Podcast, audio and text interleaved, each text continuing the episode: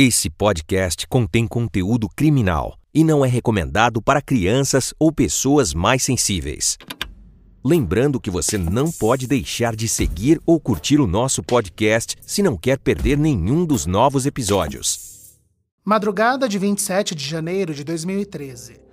Na cidade de Santa Maria, no Rio Grande do Sul, uma festa agitada do campus de agronomia da Universidade Federal de Santa Maria, a Agromerados, acontece na badalada Boate Kiss, a boate mais frequentada da cidade universitária. Durante a apresentação do grupo musical Gurizada Fandangueira, o vocalista Marcelo de Jesus dos Santos acende um artefato de faíscas de fogo que atinge o forro de espuma do palco, dando início a um incêndio generalizado que, em minutos, toma não somente o teto da casa, mas invade com uma fumaça altamente tóxica. Para sair de lá, os mais de mil jovens têm apenas uma porta e um afunilamento. O que vai ocorrer é uma tragédia sem precedentes na história do nosso país, vitimando 242 pessoas e causando mais 362 vítimas hospitalizadas. O desdobramento dessa tragédia, o fato de que não é um acidente, acusados de homicídio doloso com dolo eventual e os desdobramentos deste caso, além das produções da Netflix e da Globoplay, é o que nós falaremos hoje, aqui, no Investigação Criminal Séries.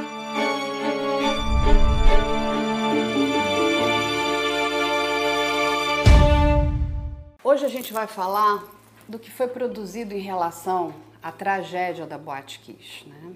E vamos falar também que crime é esse?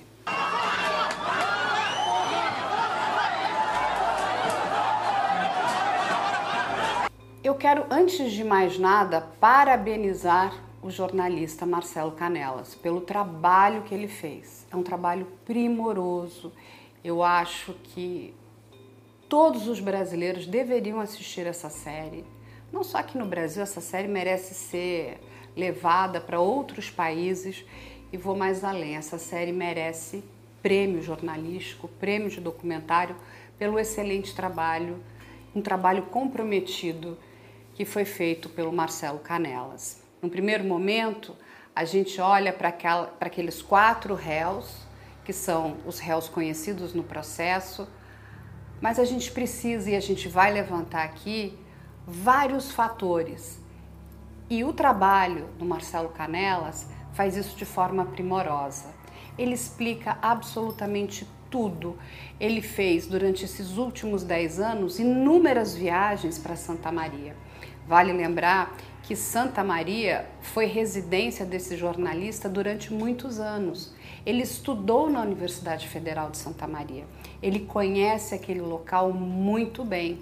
Ele, inclusive, havia estudado com um dos sócios da Boate Kiss. Ele explica isso dentro do documentário. É um documentário muito sério, muito comprometido. Ele dá voz a todas aquelas vítimas que, assim, a minha vontade era de poder abraçar cada uma delas. Na verdade, de poder abraçar cada uma daquelas famílias. A dor daquelas pessoas é enorme. Aquelas 242 pessoas não deveriam ter morrido. E elas morreram por uma sucessão de negligência, de responsabilidade, de muitas coisas que a gente também vai explicar aqui. É lógico que quando a gente para para falar dos réus, eu não tenho dúvida, eu também concordo que nenhum deles tinha de fato a intenção de matar ninguém. Ali não são criminosos profissionais. Né? A gente aqui trata no programa de vários casos onde você vê ali maturidade criminal em algumas pessoas. Isso não é o que aconteceu ali. Aquelas pessoas de fato não tinham intenção de matar, mas infelizmente elas causaram a morte de todas aquelas 242 pessoas. E não foram só aqueles quatro réus tem muito mais gente envolvida e a gente precisa explicar isso aqui também.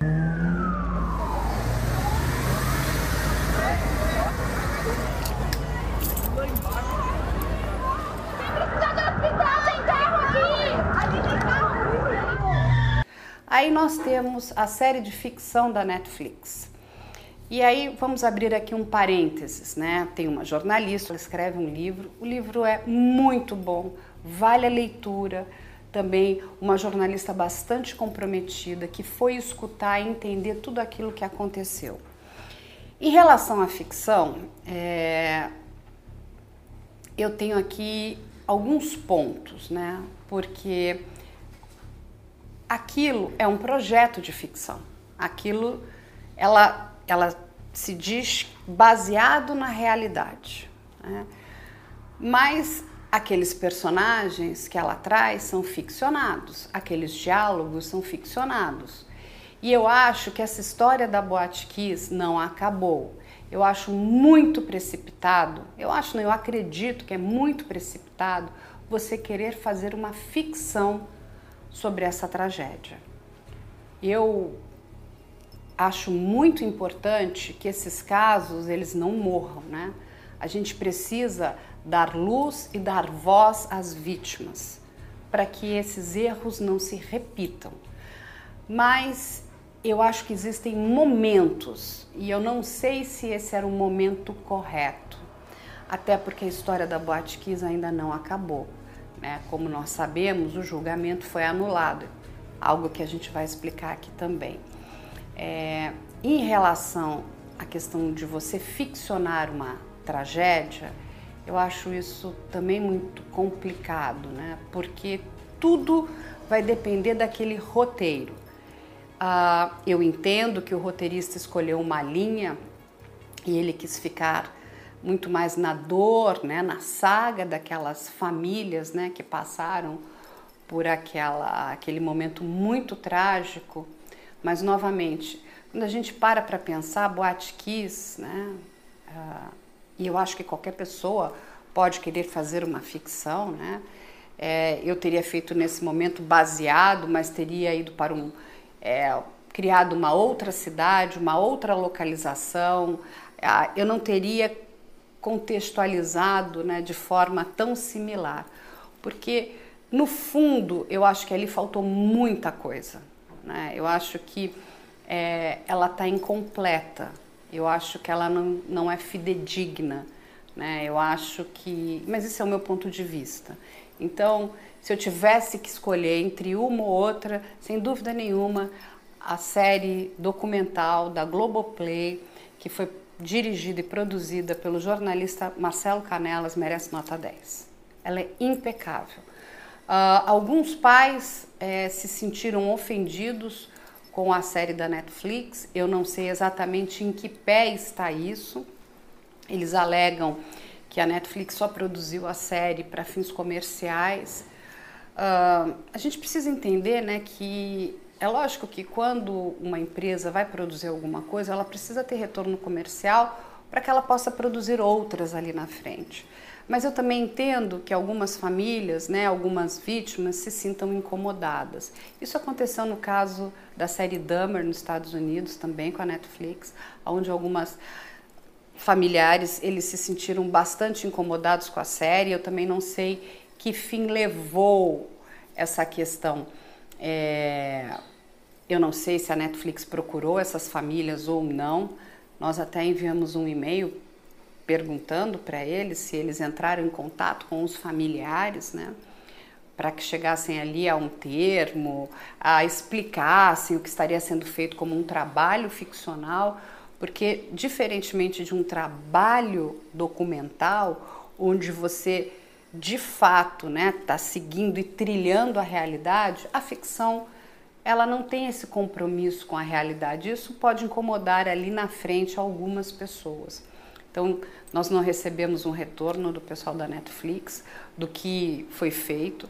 Eu entendo também ah, que se fosse né, um, um canal ou um streaming que trabalhasse somente esse tipo de assunto, não há o que se discutir mas não é o caso desses streamings. Então, é, eu entendo o descontentamento de algumas pessoas, eu também entendo o outro lado, né, que é o, o lado da empresa, que está ajudando a trazer luz a esse caso. Então é difícil, eu não sei como é que eles vão se acertar. Mas eu acredito que é de bom tom que se você vai trabalhar uma ficção de uma tragédia desse tamanho, você precisa de fato conversar com todas aquelas pessoas. Novamente, vamos deixar claro: eu não sei se isso aconteceu ou não. Algumas pessoas dizem que não. Nós temos então, aos 10 anos dessa tragédia, duas produções muito importantes brasileiras. Uma produção é ficcional e é importante a gente entender que é ficcional. Isso quer dizer que ela é inspirada nos fatos reais e ela existe sim uma dramatização em cima daquilo que é a produção da Netflix Todo Dia, Mesma Noite. A outra produção que nós temos é um documentário chamado Boate Kiss, a tragédia de Santa Maria, que é dirigido e montado e comandado pelo Marcelo Canelas, que é um repórter muito prestigiado da Rede Globo ele é um repórter do Fantástico que trabalha mais de 20 anos na casa e que, curiosamente, ele é uma pessoa de Santa Maria. Ele estudou na Universidade Federal de Santa Maria, então ele tem um contato, uma vivência naquele local muito circunstancial para esse documentário. A produção da Netflix é baseada no livro Todo Dia Mesma Noite, de mesmo nome, da Daniela Arbex. Esse livro ele é um, uma pesquisa documental jornalística em cima dos sobreviventes e dos pais das vítimas. Né? Então, é, não é um documento em cima da investigação ou em cima da Boate Kiss em si, mas é um livro que vai narrar o que aconteceu depois com essas pessoas, todo o processo de luto, de luta dessas pessoas. É um livro que, para quem tivesse a curiosidade de se aprofundar nesse lado humano, eu recomendo bastante. Apesar de ser um livro difícil de ler no sentido emocional, é muito pesado os depoimentos, mas é interessante porque ele dá voz para muitos desses pais e que relatam toda a dor desde cenas horrorosas e que a série, eu vou, a gente vai falar agora disso, a série reproduz uma, algumas dessas cenas muito bem, na minha opinião, porque dá essa mesma sensação de angústia. Que cenas eu estou falando, por exemplo? E alerta de spoiler para quem não assistiu. A gente está falando de cenas como, por exemplo, pais entrando no estádio do Farrezão com aquele mar de corpos alinhados e ligando para o filho e vendo um celular tocar em cima de um cadáver. E, então, é, são momentos de uma dor tão intensa, mas que muitas pessoas é, a gente sabe que estão comentando: ai, mas não devia estar tá se produzindo algo sobre isso e a dor das pessoas. E vamos lá, a gente, se a gente não fala sobre o assunto, nada é feito. Se a gente não fala sobre o assunto, a gente não reflete como sociedade nessas inadimplências, em tudo que foi errado e que causou a morte desses jovens. Então, eles dão uma floreada nesse sentido, de não vamos contar exatamente quem são esses pais, dão essas mudanças. Os acusados, as pessoas envolvidas no processo, esses nomes não mudaram, a Netflix utiliza exatamente porque estão sob investigação e a gente precisa saber quem está sendo investigado. Né? Uh, uma curiosidade é, a série vai mostrar o acidente acontecer, a tragédia acontecer, nos primeiros 25 minutos. Dali para frente, a série foca na luta dos pais. Então, se você vai assistir a série da Netflix querendo detalhes da tragédia, do dia, não é o produto para você. Esse produto vai focar na dor das famílias e na luta delas. Para quem quer os detalhes, vai assistir o documentário da Globoplay. Esse é extremamente detalhado. Marcelo Canelas, ele acompanha o caso desde o dia que ele aconteceu. Uh, inclusive, ele relata no documentário que o Ali Kamel, que é o diretor de jornalismo da Globo, entra em contato com ele, pede para ele ir para lá porque ele é de Santa Maria, e ele no começo se recusa, porque ele fala: "Eu não quero porque eu conheço essas pessoas". Então, aquele medo de misturar o pessoal com o profissional, mas que a angústia dele de não ir também foi tanta que ele acaba cedendo e desde então ele vai fazendo um acompanhamento jornalístico há 10 anos. Ele vai acumulando material jornalístico e é dele o roteiro, a apresentação e a direção. Então a gente tem um cuidado muito grande desse profissional e que é circunstancial. Porque não é um documentário que vai falar apenas sobre os dados. É um documentário que vai mostrar o quanto isso afetou a cidade, o quanto isso afetou uh, o funcionamento e a alegria de um lugar que era um reduto jovem e que hoje não é uma cidade mais feliz. Há 10 anos ainda tem sequelas muito fortes na cidade, nos envolvidos. A gente vai ver, por exemplo, algo que a gente vê no documentário e não vê na série da Netflix, que alguns pais não aguentaram e se mataram de dor, que alguns pais foram embora da cidade por não aguentar mais olhar para aquele lugar que alguns pais, algumas pessoas da cidade começaram a reclamar dos pais ainda estarem fazendo barulho, que aquilo prejudicava a imagem da cidade. Então a série vai entrar muito nessa questão do porquê continuar a falar disso. A série vai mostrar inclusive um sobrevivente, um rapaz que estava dentro da boate, que levou oito anos para ele conseguir enfrentar a, o trauma e falar sobre. E é curioso porque esse rapaz hoje é o presidente da associação. Então ele vira uma voz, inclusive o responsável, para quem não sabe, e é algo também que a Netflix não vai falar no, no seriado, porque o foco dele é outro, mas a boate, o espaço físico da boate, hoje é de propriedade da Associação de Pais. Eles ganharam esse espaço. O que a gente pode pensar que é fúnebre, mas é interessante a gente pensar que eles hoje podem demolir aquele local e fazer um memorial, que é o projeto deles.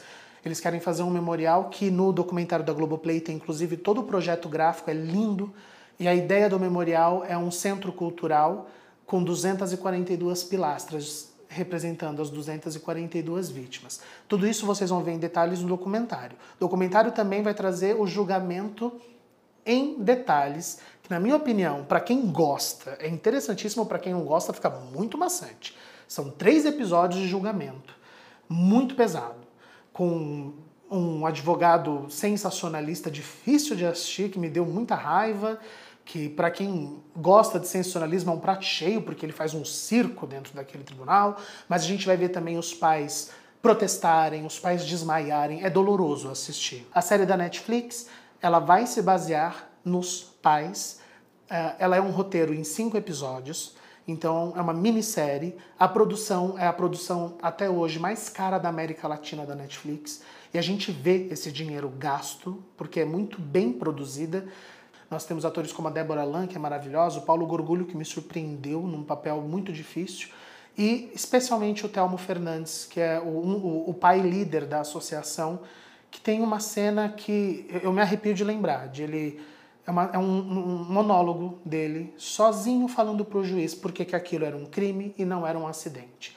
E toda a condução dessa dor das famílias é muito emocionante. E uma outra questão que eu acho válido falar é que a série, e aí para mim é um defeito, a série em nenhum momento questiona a função dos bombeiros nesse caso. A gente sempre louva e é louvável a ação dos bombeiros como defensores da, da, nossa sociedade. Mas no caso de Santa Maria, houve muita inadimplência do Corpo de Bombeiros, tanto na vistoria do local anteriormente, na hora do acidente, durante a tragédia. É interessante a gente reforçar que os bombeiros não impediram civis de entrarem para ajudar, não instruíram aquelas pessoas de como elas poderiam ajudar e alguns dos jovens que entraram para salvar pessoas morreram. Então nós temos uma inadimplência também ali que a série não aponta. A gente vai ver isso com um pouco mais de detalhe no documentário da Globoplay. Em compensação, no documentário da Globoplay, se você tiver estômago para enfrentar essa dor toda, ela é bem detalhada e vai mostrar não somente a questão toda da Kiss, como a boate de Buenos Aires. Tem um episódio que eles vão para Buenos Aires, ele vai entrevistar os pais das vítimas de lá, para a gente entender que esse caso não está falando sobre pais que perderam filhos. Esse caso está falando sobre uma sociedade que é um, uma bomba relógio para outras tragédias acontecerem por conta de inadimplência. E para mim, a sensação maior que fica quando a gente termina de assistir o seriado da Netflix é que a gente está falando de um caso de homens que acham que sabem o que estão fazendo e que são malandros. O que eu estou falando é de gente que vira e fala: ah, não, mas não precisa fazer tudo isso. Isso aqui é bobagem, dá para improvisar. São, é, são essas atitudes de dar um jeitinho, de gastar menos, de não, eu sei o que eu estou fazendo, que gerou essa tragédia. Eu trabalhei numa empresa que envolvia segurança de aeroportos, uma empresa norte-americana, e o meu chefe dizia uma coisa que eu nunca vou esquecer que é dar um jeito, improvisar e adaptar automaticamente elimina a palavra segurança. Se eu mudo qualquer coisa num protocolo de segurança, deixa de ser seguro. E enquanto a gente der um jeitinho para as coisas acontecerem, pessoas vão morrer. A Boate Kiss ela é fundada, então, ela é inaugurada em 2009. A Kiss, então, a partir de 2011, ela faz uma parceria com as universidades e com esses grupos estudantis, essas agremiações, para venda de festas. Então, os alunos que estão arrecadando fundos para as formaturas, que era o caso do, do Dia da Tragédia, que era um grupo de agropecuária da Universidade Federal de Santa Maria, fazendo uma festa chamada Aglomerados. Eles, então, se juntam, o ingresso que era vendido a 15 reais ficava para a agremiação e a boate ficava com a, o lucro, com a venda e a consumação dessas pessoas. E uma coisa que a gente vai falar também é sobre a lotação desse local, porque de acordo com o Kiko, que era o proprietário, a casa não ganhava tanto lotando, mas sim quando ela estava cheia e não lotada de acordo com ele, porque quando a casa está lotada, você não consegue acessar facilmente os bares, fica uma movimentação meio insuportável ali. Quando está cheia, a circulação de bebidas de pessoas é mais interessante. Estou levantando isso porque durante as investigações também e durante depois o julgamento, o outro sócio também vai comentar que existia essa questão toda da casa não lucrar, da casa não ter muito dinheiro, apesar das lotações, porque o jovem universitário não gasta, não, não consome bebidas caras, não bebe tanto. Então, eles faziam essas festas com o intuito de atrair esses jovens. Quando a gente pensa nesse crime, no crime da Boate Kiss, ah, e é um crime, o que aconteceu ali foi criminoso, primeiro porque nós estamos falando de uma cidade que não é pequena, mas é uma cidade com uma força muito grande estudantil, né? Ela tem essa característica, né? Além da Universidade Federal, ela possui mais outras sete faculdades particulares, ou seja, ela tem um grande número de estudantes, e não só da região do Rio Grande do Sul, mas da região do Brasil inteiro, inclusive de outros países que cruzam a fronteira para virem estudar ali na região de Santa Maria. O que, que acontece? Ali naquele local funcionava um cursinho. Né? Esse cursinho é desativado e o Kiko ele inaugura boate em 2009.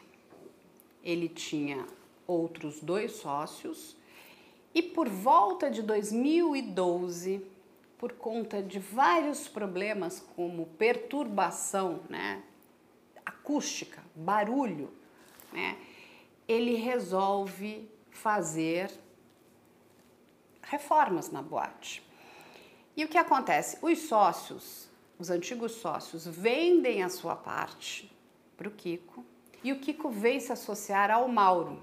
Ele é um sócio investidor, por tudo que indica, mas ele é o sócio da Boate Kids. E eles fazem várias reformas na boate para melhorar o problema da acústica. No dia da tragédia, a banda Pimenta e seus comparsas já tinham se apresentado, eles já podiam ir embora depois, mas devido à lotação da casa, isso eles mesmos disseram em depoimento, quando digo eles, os que sobreviveram, porque parte dessa banda acabou falecendo na tragédia, eles acabaram ficando no camarim atrás do palco porque não dava para passar com os equipamentos deles, os instrumentos, tamanho era o volume de gente. E aí você tem a entrada do grupo Gurizada Fandangueira, uh, o grupo que o vocalista Marcelo canta a primeira leva de músicas e o grupo Gurizada Fandangueira era um grupo conhecido já por fazer shows pirotécnicos. Então, em algum momento do show deles, eles acionavam fogos de artifício no palco para dar aquele efeito visual. Uh, isso, de acordo com a banda, era uma constante nas apresentações deles. De acordo com a banda, o Kiko sabia que eles fariam isso. O Kiko disse que não sabia que ia ser feito. Então, depois, durante todo o interrogatório e durante o julgamento, nós vamos ter essa questão do saber ou não saber. E por quê? Porque é quando o vocalista Marcelo vai cantar a segunda leva de músicas que ele coloca uma luva para proteger a mão dele e o artefato, que é um fogo de artifício conhecido popularmente como chuva de prata, uh, pede para o Luciano, que era o assistente dele, na verdade, um, um rookie, uma pessoa que acompanha a banda ali para poder né, dar aquela mão, carregar equipamentos. O Luciano era um faz tudo para a banda. O Luciano, então, coloca o artefato na mão dele e acende. E o Marcelo continua a cantar a música acenando com a mão alta, então as faíscas atingem a espuma de poliuretano que começa imediatamente a derreter e pegar fogo. O percussionista da banda vê, avisa o Marcelo, o vocalista que para de cantar e pega um extintor para tentar conter o fogo. Tudo isso que eu estou descrevendo é de acordo com um acúmulo de depoimentos que nós temos posteriormente dos sobreviventes da própria banda. Uh, só que o extintor não funciona.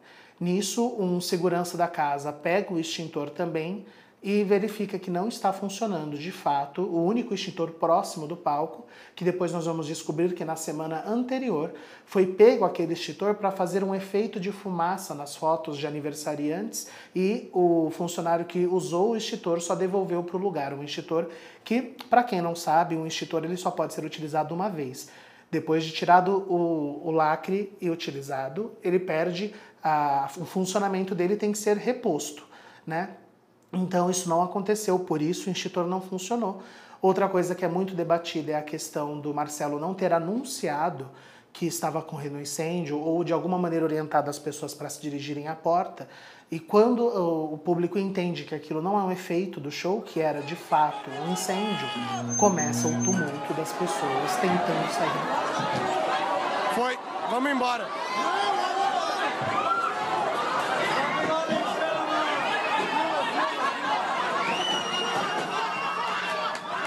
Quando a gente pega toda a duração da tragédia da Boate Kiss, é um pouco assustador, porque, de acordo com os relatos das pessoas, em menos de cinco minutos elas já estavam correndo tentando sair da casa. Uh, nós vamos falar dessa questão de que inicialmente a casa barrou essas pessoas para pagarem as comandas por falta de comunicação interna e de rádios. E até o corpo de bombeiros ser acionado e também é, é, curioso porque naquela semana em Santa Maria, tanto a unidade de bombeiros quanto a unidade de emergências de ambulância não tiveram nenhuma ocorrência. Eles estavam muito tranquilos e quando começaram as ligações, eles não estavam entendendo o que estava acontecendo, porque as pessoas começaram, primeiro quem estava ligando eram os vizinhos da Boate Kiss, né, as pessoas que moravam ao redor, dizendo, olha, a gente está vendo fumaça, e eles inicialmente pensaram, pode ser alguma questão de algum fogo técnico, de, de, de, de, fiação, a boate tem sistema, não deve estar acontecendo nada. Mas aí começaram a acontecer muitas e muitas ligações, inclusive de pessoas que já estavam saindo do local. Né? Então, a, os bombeiros conseguem chegar, depois das ligações, em menos de quatro minutos, eles chegam no local. E toda a ação de desespero dessas pessoas saírem, os bombeiros não conseguirem entrar por conta do excesso de fumaça, que a gente vai falar sobre o elemento que tinha nessa fumaça. Tudo isso leva menos de meia hora. Então você tem todo um, um, um caos acontecendo em aproximadamente 20 minutos. E se a gente pensar um tempo muito curto, para resultar em 242 mortes. De acordo com o Kiko, inicialmente ele pediu para forrar com gesso mas não foi eficaz para conter o barulho. E aí é quando, de acordo também com o Kiko, ele consulta um engenheiro que fala: olha, existem algumas opções, e aí de acordo com esse engenheiro, o Kiko fala: ah, tem, eu encontrei essa espuma. A gente está falando de uma espuma que é uma espuma feita por poliuretano. Ela é conhecida popularmente como colchonete piramidal. Ela é aquela espuma que ela tem uh, aquele desenho de ondinhas, por isso piramidal, porque é como se fossem pirâmides, triângulos ali. E é uma espuma vendida em casas de colchão, que ela também é utilizada muitas vezes na, uh, em casas de show, mas não para isolamento acústico, mas só para abafar um pouco o som daquele lugar para dentro daquele espaço. Mas ela é uma espuma altamente inflamável. E vale a gente lembrar, já existia em 2013 uma opção de espuma acústica que não é inflamável, que contém essa questão do fogo. Uh, que ela é obviamente mais cara do que a espuma de poliuretano, que era a espuma que foi utilizada e utilizada da seguinte maneira: eles fizeram uma camada grossa de espuma, concreto e mais espuma. Né? E, então você tinha uma camada dupla, que foi onde o fogo atingiu, e ela é altamente inflamável, o fogo se alastra e ela começa a derreter e pingar fogo nas pessoas e no ambiente. E o maior problema dessa espuma é que quando ela é incendiada, a junção do fogo com o poliuretano produz um elemento químico chamado cianeto. O cianeto ele é um elemento que, quando inalado, ele começa a queimar o seu pulmão e seus brônquios por dentro do teu corpo e a entupir as suas veias respiratórias. E isso continua acontecendo mesmo depois de você ter inalado a fumaça. E por conta do cianeto, muitas pessoas conseguiram sair da boate, caminhar um pouco e morriam depois, porque o pulmão continuava morrendo enquanto elas estavam já respirando oxigênio. Foi o cianeto também o responsável, por exemplo, pelas pessoas morrerem asfixiadas, aglomeradas nos banheiros do, da boate. Nenhuma delas morreu incendiada. Todas asfixiadas por conta da, desse, da, da presença desse elemento químico, que era inclusive o elemento utilizado nas câmaras de gás de tortura de judeus em Auschwitz durante o Holocausto. Nós temos, além de 242 vítimas, 632 pessoas que são hospitalizadas, que tem não somente a questão das queimaduras, que atingiram de 10 a 40% do corpo delas, tiveram pessoas, inclusive, e uma delas a gente vê no documentário da Globoplay, que teve 70% do corpo consumido com queimaduras de terceiro grau. E se não bastasse o grande problema que já é conviver com uma pele queimada, a gente sabe que vários hospitais, inclusive, se especializam em tratamentos de queimados por conta da dificuldade que é uma pele que perde a sua elasticidade por conta disso, nós temos os quadros respiratórios. Pessoas que até hoje dependem de tratamentos respiratórios por conta do, da, do dano que foi causado no pulmão dessas pessoas.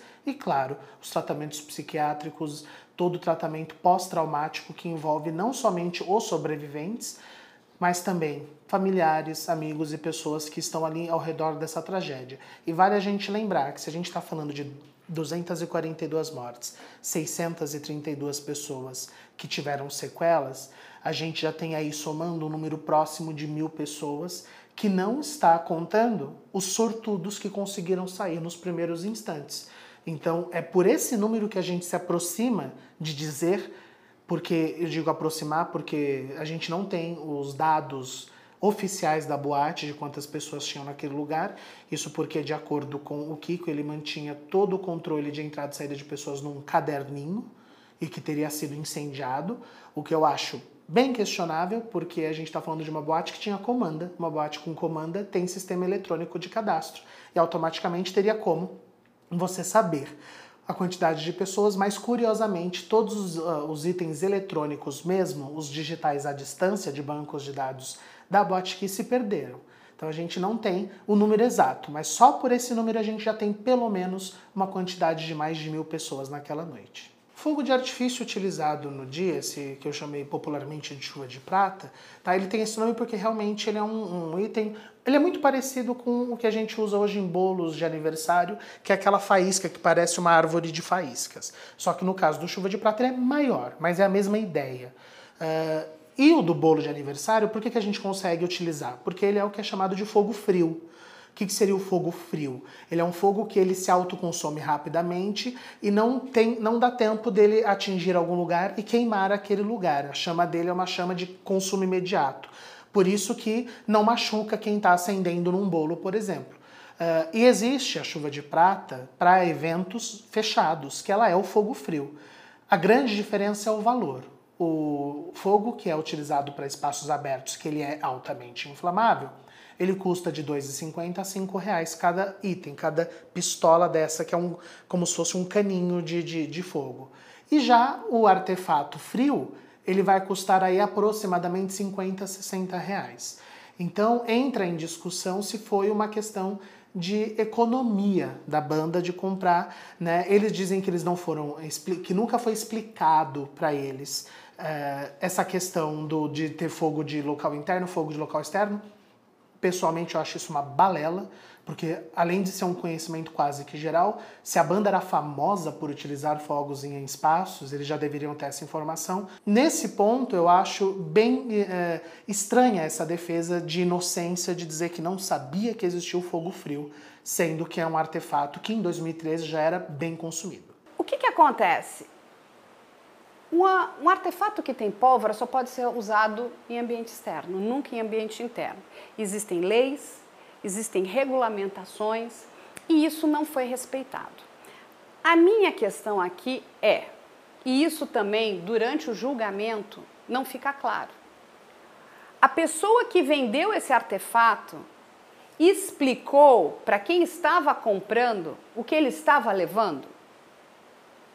Porque a gente vai mostrar até aqui no programa, existe né, a venda desse artefato. Atrás tem lá qual é a composição do que tem dentro do artefato e aonde ele pode ser usado. Essa mesma chuva de prata você pode comprar, inclusive para festas de aniversário. Né? Quem nunca comprou? Ele solta né, um monte de faisquinha linda. Aquilo ali não queima nada. Ela não tem essa combustão, né? ela não vai causar fogo. Ela é anti-chamas, ou seja, ela é mais cara porque ela não usa pólvora. Ou seja, aquela pessoa em nenhum momento parou para pensar por que, que uma coisa custa R$ 2,50 e a outra custa 50 reais? Por que, que você pega o mais barato? É só por economia? Se for só por economia, para mim isso é de uma ganância horrorosa. Tem artefatos que você precisa de treinamento, inclusive. Mas esse artefato foi comprado de forma errada. E aí o, o vocalista da banda começa a cantar, coloca aquela, uma, como se fosse uma munhequeira, o assistente acende, quando ele levanta a mão, o que acontece? O isolamento acústico não estava preparado para uma chama e ele pega fogo e ele pega fogo de maneira muito, muito, muito veloz. O poliuretano queima muito rápido. Gente, e a morte dessas pessoas não foi uma morte simples, foi uma morte dolorosa. Porque o poliuretano, depois que queima, ele produz o gás cianídrico. O mesmo gás que matou centenas de milhares de pessoas nos campos de concentração durante o Holocausto. O cianeto. A morte dessas pessoas foi dolorosa, foi cruel, foi perversa. Perversa no sentido de que o dono da boate não se preocupou com aquilo que ele estava colocando. Aí o outro comprou a coisa mais barata.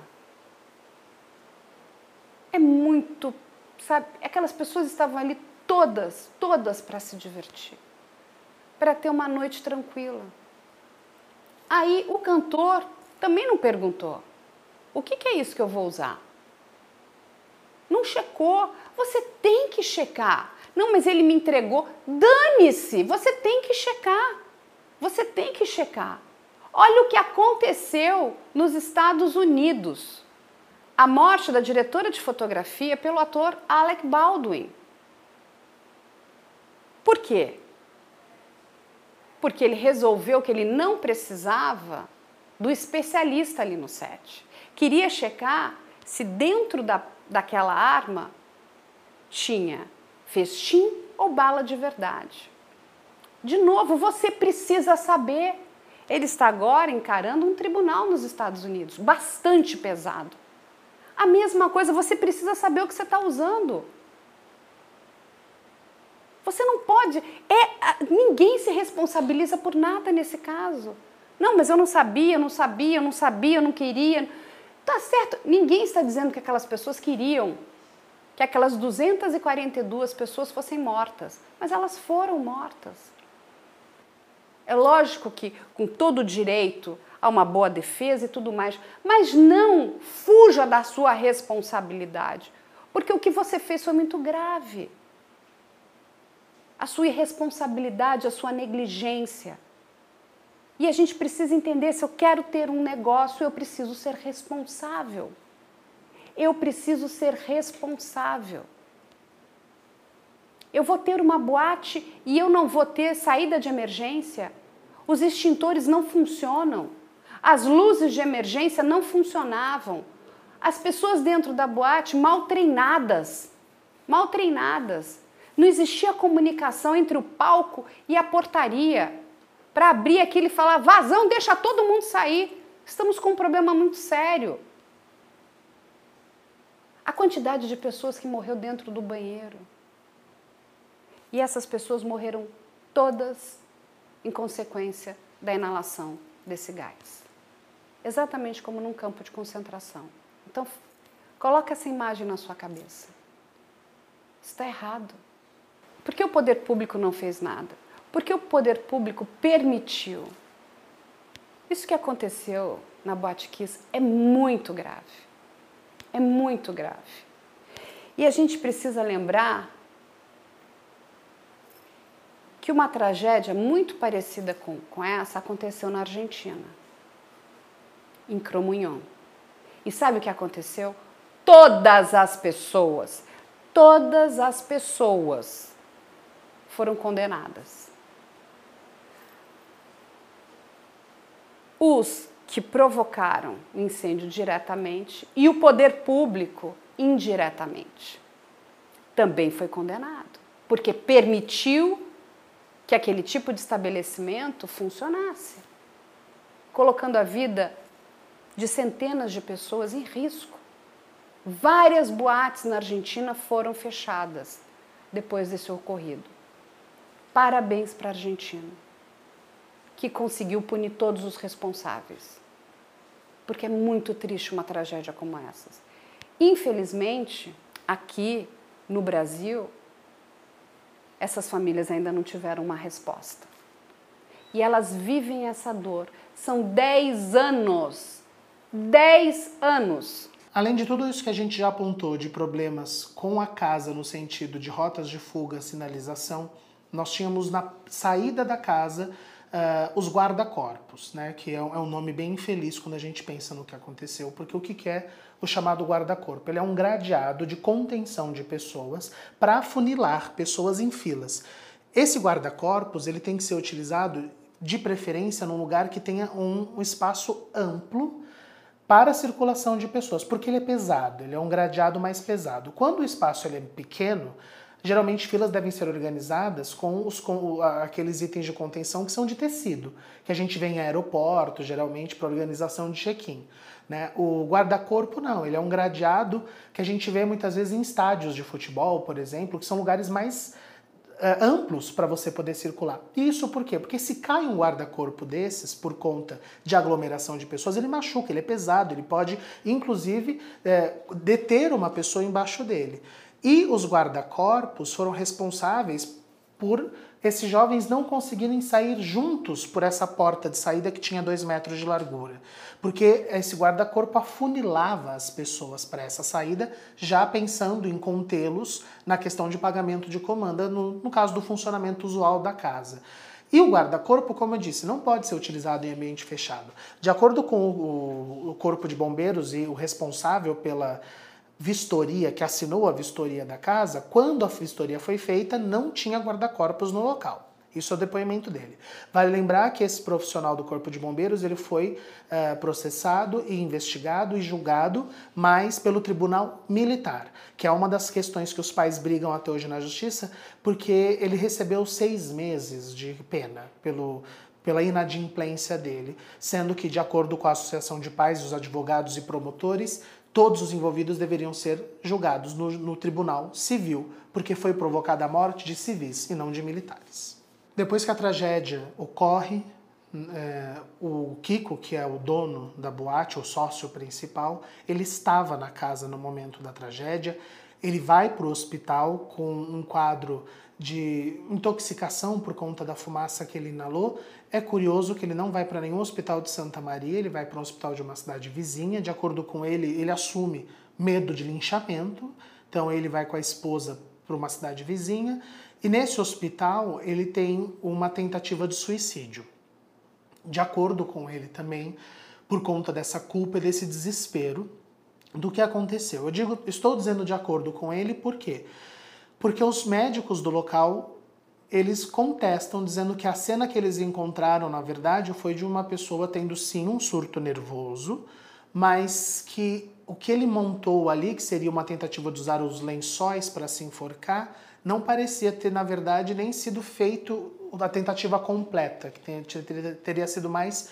Eh, eu vou usar o termo encenação, mas é, vale a gente lembrar que nem os médicos podem afirmar isso. O que eles afirmam é: nós não encontramos ele enforcado nós encontramos um cenário com o tecido amarrado, mas que não necessariamente ele teria ido às vias de fato. O Kiko diz que tentou de fato o suicídio.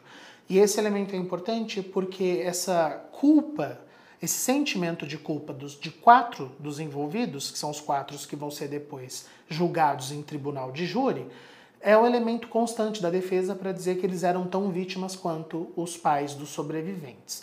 Né? Falando em pais dos sobreviventes, uma vez que o inquérito policial é levantado e a Carla vai falar para a gente um pouco dessa questão de como co correu esse processo junto ao Ministério Público, que vai dar um grande problema para os pais, mas os pais eles começam a perceber com a informação do cianeto, com a informação das saídas de emergência, mesmo os pais mais uh, inocentes na questão de formação intelectual, pessoas simples, começam a perceber, falando, não, isso não foi um acidente.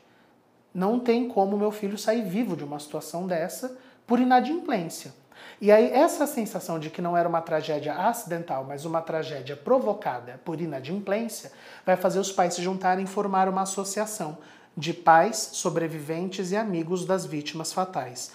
Uma coisa interessante da gente saber é a proporção que esse caso ganhou internacionalmente. Em 2017, a Comissão Internacional de Direitos Humanos ela entra com uma ação judicial contra o Estado brasileiro. Então, é um processo em cima do Estado como federação, dizendo que a federação é responsável sim por essa tragédia como órgão público e que deveria indenizar as vítimas.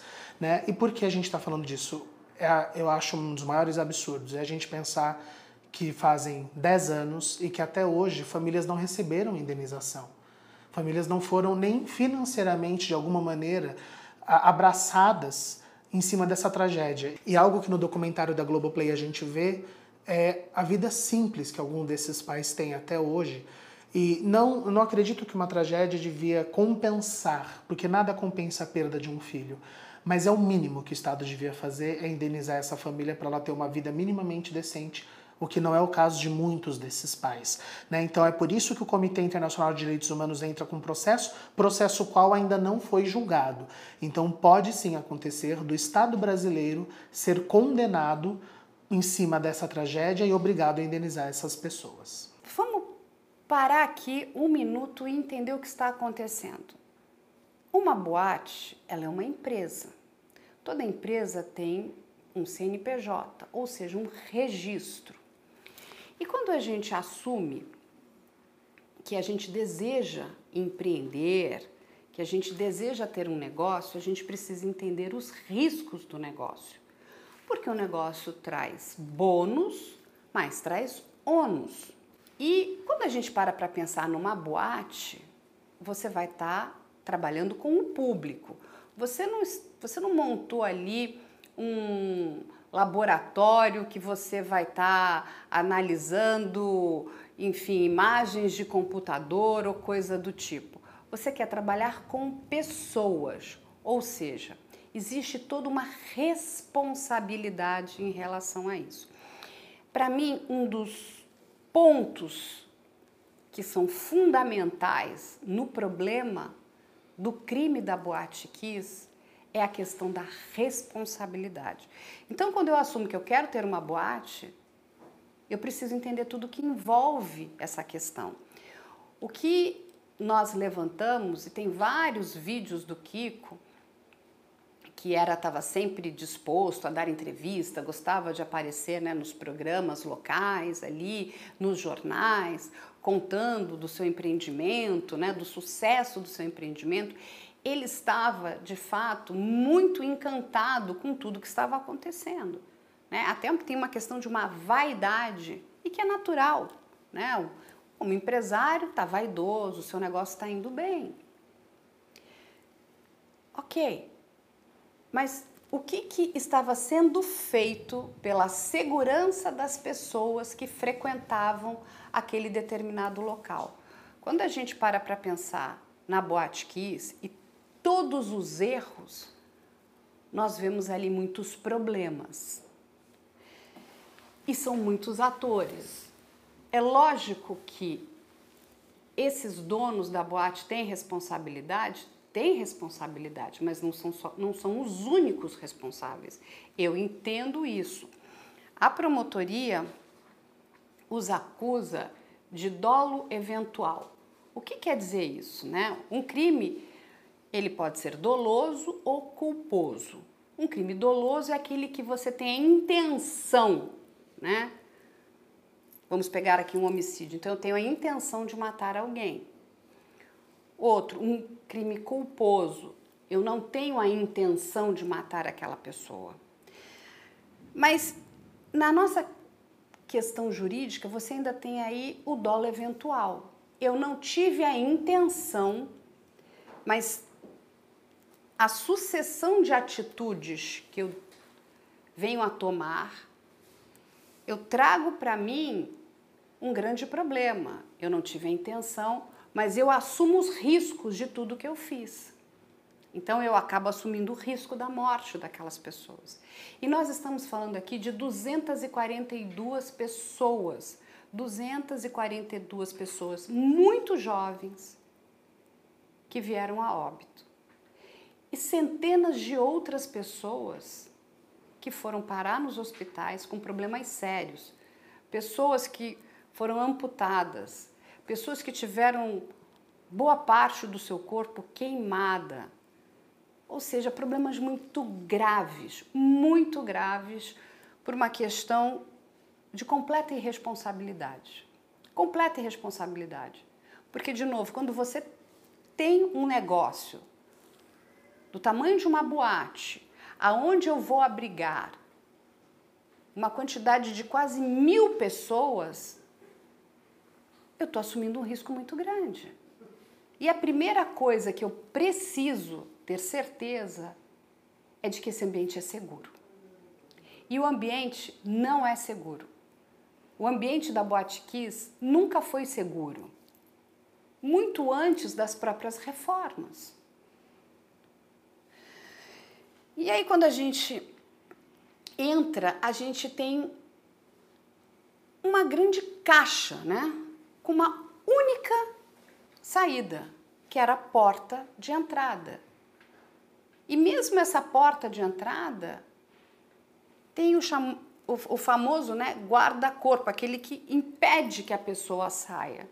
Tem uma sucessão de absurdos dentro dessa boate.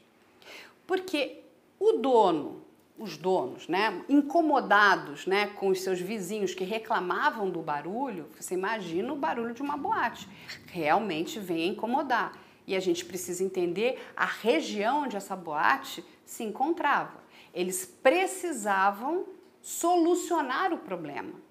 Tem maneiras de solucionar? Lógico que tem. Só que tem um, um custo. E aí você usa o quê? Eu vou solucionar de uma forma barata, de uma forma simplificada. Tá errado. Se você não tem dinheiro para solucionar aquele determinado problema, feche o seu negócio. Você não pode ter esse negócio. Seja responsável. Era isso que deveria ter acontecido.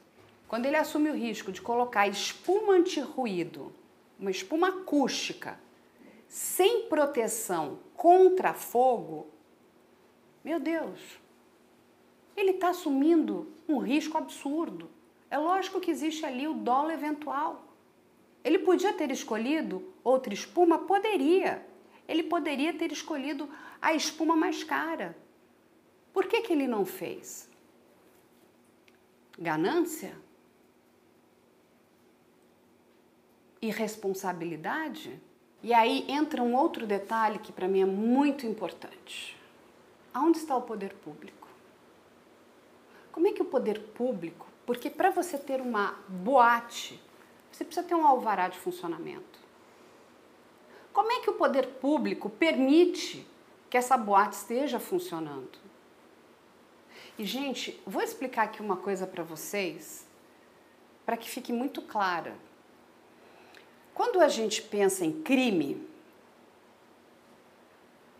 somente os crimes ambientais é que as empresas podem ser punidas. Todo o resto é a pessoa física, é um CPF. Ele pode ser agente público ou agente privado. Então entenda bem que se alguém da prefeitura local deu permissão para que essa boate tivesse em funcionamento, ele é responsável por isso. Ele assinou. Ele está em concordância com todas aquelas irregularidades.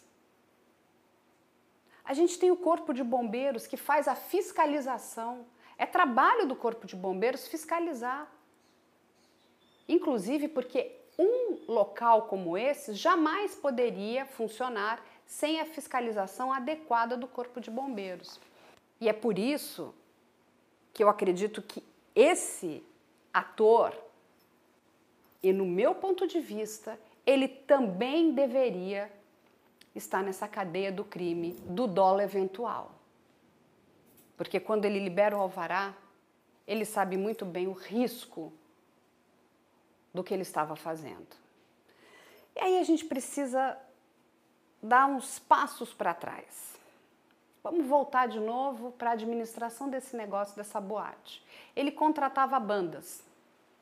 Quando você contrata alguém para fazer um trabalho né, no seu recinto, na sua empresa, seja ele qual for, de uma banda, você precisa ter um contrato. E dentro desse contrato precisa ficar especificado o que pode e o que não pode ser feito.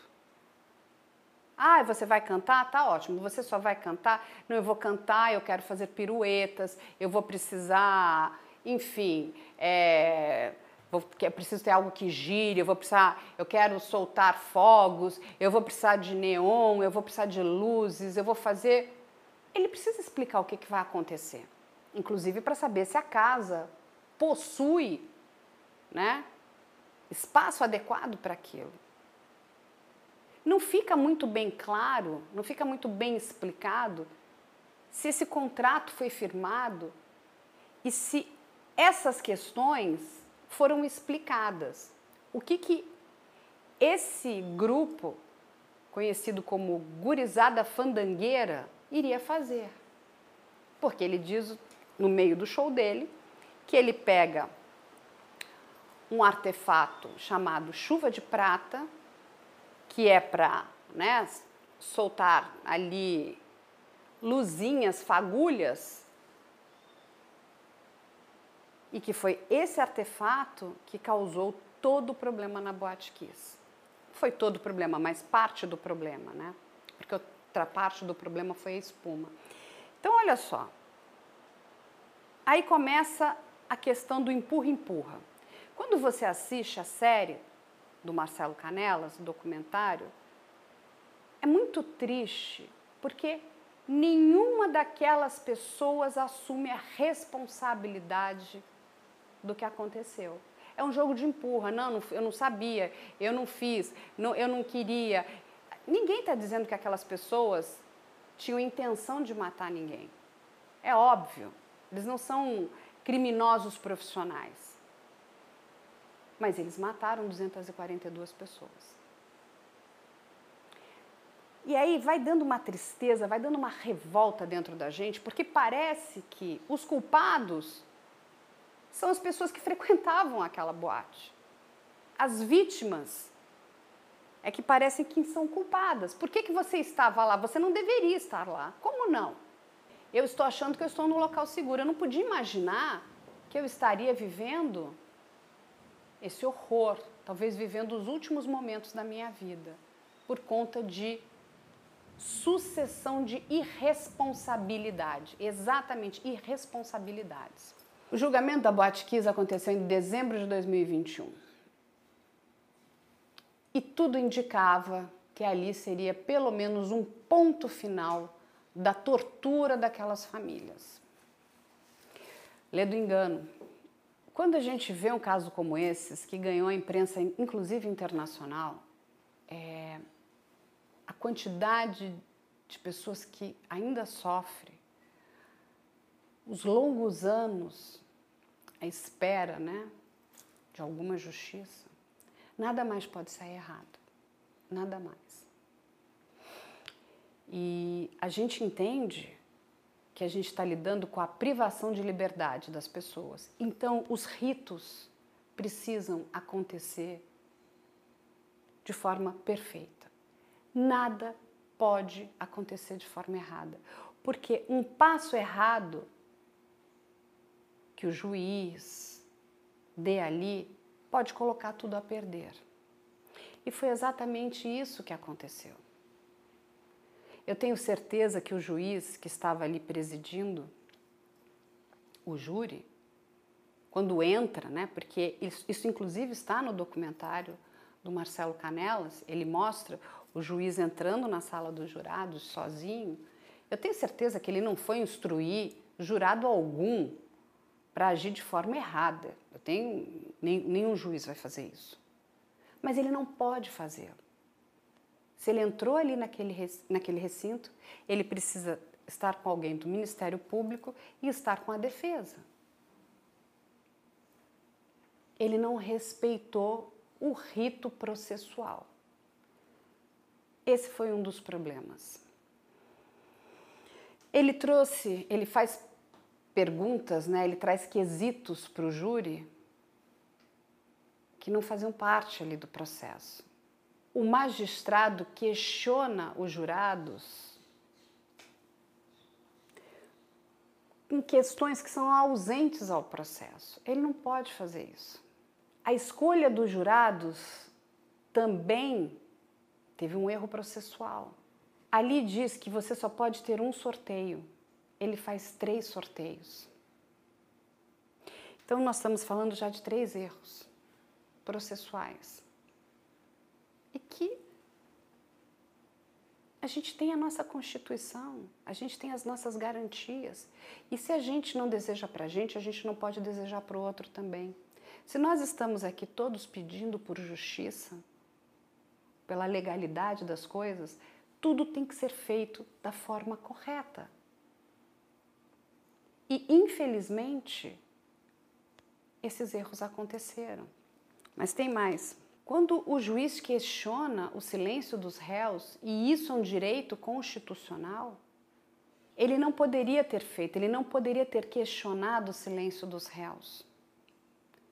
Ele também aceitou uma maquete 3D num prazo fora do estipulado, não dando à defesa o tempo necessário de se preparar.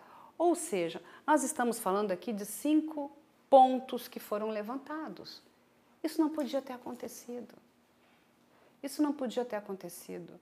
Não poderia ter havido três sorteios, o juiz não poderia ter entrado sozinho naquela sala, ele não poderia ter aceitado essa maquete, ele não poderia ter contestado o direito dos réus de se manterem calados. Ele não poderia ter feito perguntas que não faziam parte do processo. Infelizmente, isso tudo aconteceu. E o júri foi anulado.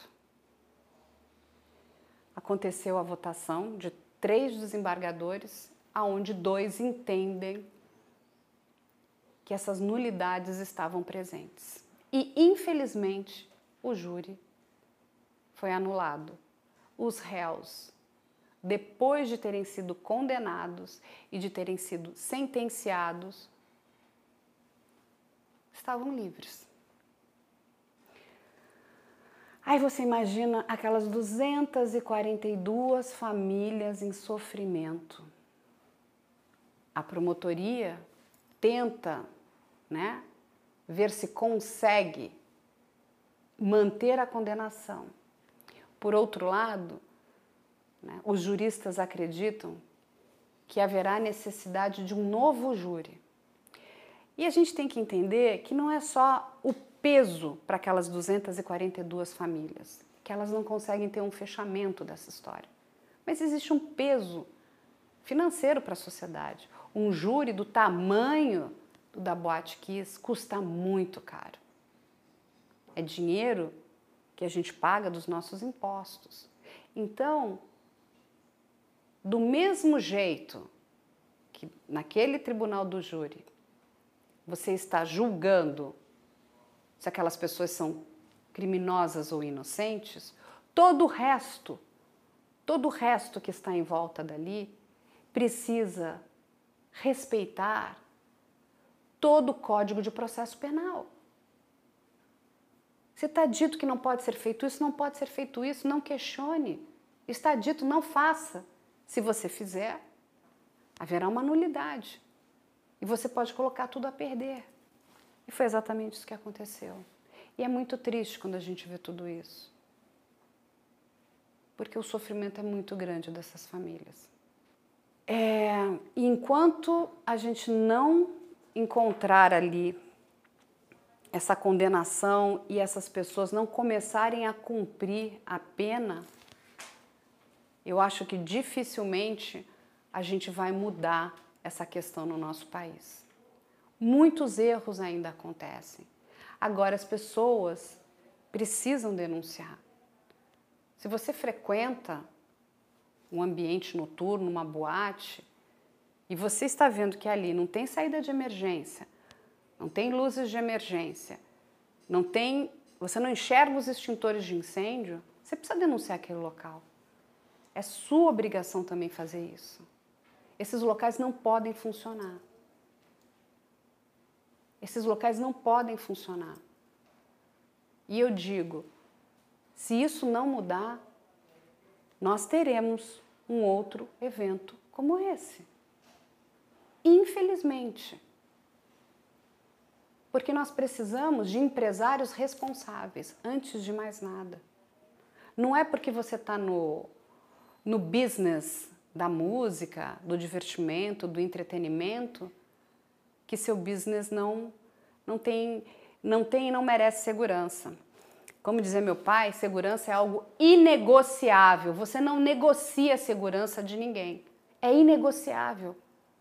Você precisa fornecer segurança para as pessoas. É sua obrigação. Sua obrigação moral, é sua obrigação profissional. Você precisa respeitar a questão da segurança. Porque quando você coloca quase mil pessoas dentro do seu estabelecimento, você precisa garantir que aquelas pessoas vão embora para suas casas de forma segura.